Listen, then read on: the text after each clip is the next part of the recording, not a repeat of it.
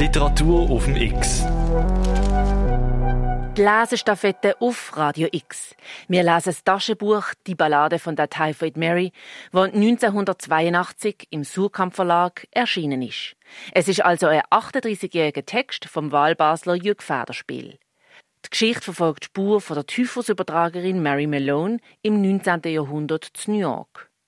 Das 14. Kapitel liest nochmal der gleiche Vorleser wie gestern, der Uli Jacki, der als Regisseur und Schauspieler im deutschen Raum bekannt worden ist. Und jetzt einschnaufen, zurücklehnen und Augen zu. Los geht's mit der Typhoid Mary, der jungen Köchin, wo in der Straße von New York unterwegs ist. Uli Jacki Kapitel 14 Betrachtet man die Bilder New Yorks aus den 70er und 80er Jahren des vorigen Jahrhunderts, so fällt auf gespenstische Weise die Leere, die Abwesenheit von Menschen auf, besonders wenn vornehme Quartiere oder besondere Örtlichkeiten abgelichtet wurden. Dies ist auf die Meinung der Fotografen von damals zurückzuführen. Der Anblick von Menschenmassen verletze das Innenleben von Leuten, die Bilder von der Außenseite ihrer Villen haben möchten. Ein Beispiel ist eine vor mir liegende Aufnahme der Ecke City Hall und Chambers Street, die zweifellos an einem frühesten Sonntagmorgen gemacht worden ist, als selbst die Armen noch nicht auf dem Weg zur Kirche waren. Ich stelle mir vor, wie Mary hier auftaucht, wie sie die munteren Herren und Damen in den Droschken bewundert. Es war früher Abend, und sie war ohne Ziel. Sie hatte ihr Bündel in eine hübsche Strohtasche verpackt und blieb einen Augenblick unschlüssig stehen, als ein älterer Mann in Livree, in Marys Augen ein Herr, auf sie zukam und sie ansprach. Und sie ließ dies zu, denn der Herr und sie befanden sich im Lichtschein einer Gaslaterne, so dass man den Anredenden nicht zum lichtscheuen Gesindel zählen musste. Wohin denn, junge Dame? Eine rhetorische Frage zunächst und dann eine direkte. Suchen Sie vielleicht die Gesellschaft zweier älterer Gentlemen, die Sie gerne bewundern und äh, hier zögerte er einen Augenblick, später auch fürstlich bewirten und belohnen würden. Hm? Mary antwortete nicht. Schweigen war besser, wenn man keine bestimmte Antwort wusste. Der livrierte Herr schien schon lange hier zu warten, denn er fror sichtlich. Seine Nasenlöcher waren wässerig und die Schuhe von Matsch verdreckt. I'm a cook, sagte Mary schließlich. Doch der Livrierte winkte ab, nestelte in seiner Brusttasche und zeigte, als sei es ein Ausweis, eine Dollarnote, ungefaltet und wie frisch von der Presse, und sie konnte in ihrer Aufregung auch deren Wert nicht erkennen. Eine gewisse Diskretion ist natürlich angebracht, fügte er hinzu und lächelte, als Mary fragte, ob sie in diesem Haus wohl auch übernachten könne. Aber, aber, antwortete er väterlich, und wenn sie wirklich eine Stelle als Köchin suche, könne man andern Tags oder noch am Abend darüber reden. Wie alt bist du eigentlich, mein Kind? fragte er, obschon man wohl kaum die Order gegeben hatte, sich im Sinne des heutigen Schutzalters zu erkundigen. Maria erschrak und teilte ihr Alter mit, indem sie auf unbestimmte Weise die Zahl der Jahre mit den Fingern zeigte. Was für ein schönes Alter, sagte er. Er legte den Arm um sie, sehr taktvoll, und wiederholte sein Angebot. Die beiden Herren spielen leidenschaftlich gern Schach an Freitagabenden und freuen sich natürlich über eine Zerstreuung in Gestalt einer so zierlichen Mädchenperson. Seine Hand übte einen leichten Druck aus, und schließlich folgte sie ihm ohne Widerspruch. Das Haus Mary fiel das natürlich nicht auf, war nicht gerade das eines Gentleman. Das Treppenhaus hatte seine besten Zeiten gesehen. Schäbige, abgenutzte Lederfauteuils wie aus einem Theaterfundus standen da, und von den Wänden glotzten die rotwangigen, schlitzohrigen Visagen von Anwälten und Politikern oder irgendwelchen Ahnen, die wohl seit Jahrzehnten im Himmel hockten, als wär's ein Bahnhofrestaurant dritter Klasse. Ein Kaminfeuer flackerte und warf sein warmes Licht auf zwei Gentlemen, die sich würdig wie in einem Zeitungsinserat jener Zeit bei einer Flasche Bourbon über ihre entzückenden Enkelkinder unterhielten. Sie wandten sich brüsk um, als sich der Livrierte verbeugte und gedämpft und für alte Ohren doch hörbar sagte Gentlemen, eine junge Dame. Charmant, rief einer, und der andere echote fragend Charmant, wie? Danke, Ferguson, sagte der Gentleman, und Marys Entdecker zog sich zurück und schloss die Tür leise hinter sich. Der eine der Herren nahm ihr die Strohtasche ab und trug sie im Pantoffeltempo zum Sofa, lachte dabei scheppernd über den kaum mehr erwarteten Besuch. Woher kommst du, mein Kind? fragte er und streichelte ihr Kinn. Ich bin Onkel Delbert. Und der Herr dort ist Onkel Steve. Ähm, wie, wie heißt du? fragte Onkel Steve, ein Greis, in dessen Mund eine hellglänzende Zahnprothese steckte, die ihn anzustrengen schien wie eine Pferdekandare und die wie eine Kinderrassel tönte, wenn er redete. Er schien sie mit der Zunge abwechselnd von einer Wangenhälfte in die andere zu schieben. I can cook, antwortete Mary nach einer Weile gleichmütig und musterte die beiden Herren, was ihnen offensichtlich nicht genehm war. Onkel Delbert hatte Triefaugen, nahm von Zeit zu Zeit den Zwicker von der Nase und trocknete mit einem Tüchlein die Gläser.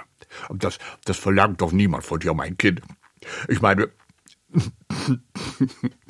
dass du kochen sollst sagte Onkel Steve mit einem Lächeln, das man in biblischer Terminologie lasterhaft hätte nennen können.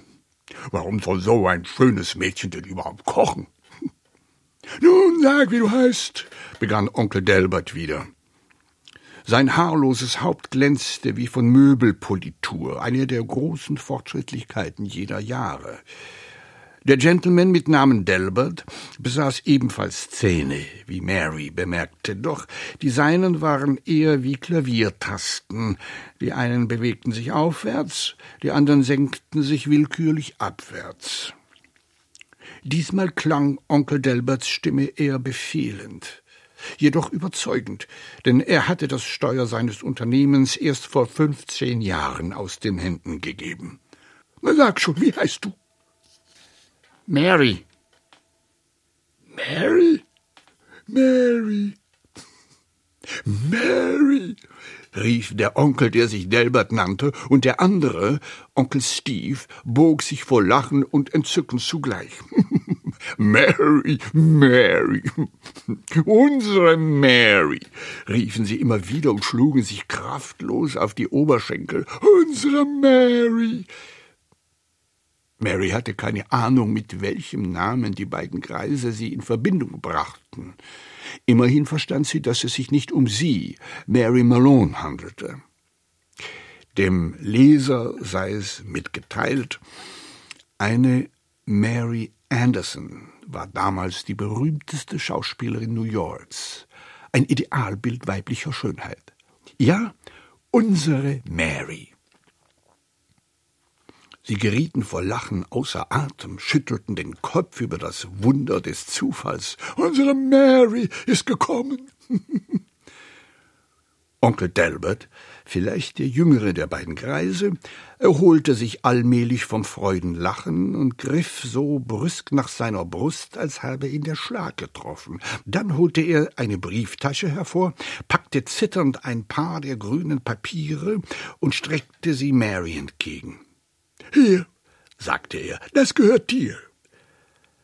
Er näherte sich Mary, zog seine Lippen zu einem väterlichen Kuss zusammen und schnellte sogleich zurück. Was ist? fragte Onkel Steve entsetzt. Du kommst von einem Emigrantenschiff, ja? fragte Onkel Delbert. Und aus welchem Land? Etwa aus Polen? Was geht uns das an? bemerkte Onkel Steve begütigend. Das geht mich was an, rief Onkel Delbert wütend und zitterte. Sag, von einem Emigrantenschiff oder aus, aus Polen?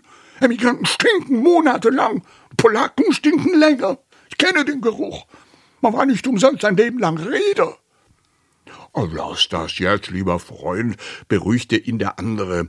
Ist es nicht ein schönes Kind? Schau, diese hellen Augen. Na, komm näher zum Kamin. Äh, komm. Mary löste sich aus seinen Händen und brachte die Geldscheine zum Sofa und verbarg sie in ihrem Korb. Dann kehrte sie zurück. So, befahl Onkel Delbert, und nun ziehst du dein Röckchen und Höschen herunter. Mary gehorchte, wie eine aufgezogene Puppe, oder ebenso unsorgfältig, wie sich ein Kind auszuziehen pflegt. Sachte, sachte, flüsterte Onkel Steve. Nicht so hastig. Langsamer, aber viel langsamer, fügte der andere Onkel hinzu. Dreh dich um. Ja, hm, so, so. Onkel Steve ist Doktor und wird dich untersuchen. Ja, brauchst keine Angst zu haben. Doktor? Mary zuckte zusammen. Aber nein, wer hätte denn Angst vor einem Doktor? Na komm. Die beiden Herren betasteten sie, drehten Marys entblößtes Hinterteil zum Kaminfeuer und sahen mit vergreisten Kinderaugen, wie sich das zarte Fleisch langsam rötete. Göttlich, flüsterte der eine, und der andere kein Kunstmaler, aber Kunstkenner, fügte schwer atmend hinzu, kindlicher Rubens. Wäre sie bloß drei oder vier Jahre älter, flüsterte Onkel Delbert, sie würde vor Lust selber Feuer fangen. Hab ich selber erlebt. Na, sagte Onkel Steve, das, das ist gewiss lange her, als du das Feuer noch hättest löschen können. Nun gerieten die beiden in Streit und schrien sich an, geiferten und konnten sich doch nicht satt sehen. Der Livrierte kam ganz ungebeten herein, bat die beiden Herren um Erlaubnis, die Kleine wieder abholen zu dürfen. Aber selbstverständlich, Werbersen, sagte Onkel Steve, bringen Sie das Kind aus den Augen dieses alten Schweins da. Nicht wahr, Delbert? Guter Onkel.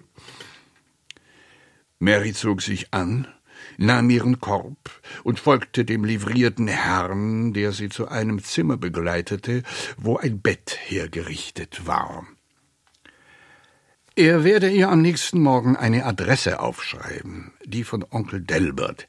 Der sei Anwalt und wohne am Gramercy Park. Seine Frau suche zurzeit eine Hausgehilfin.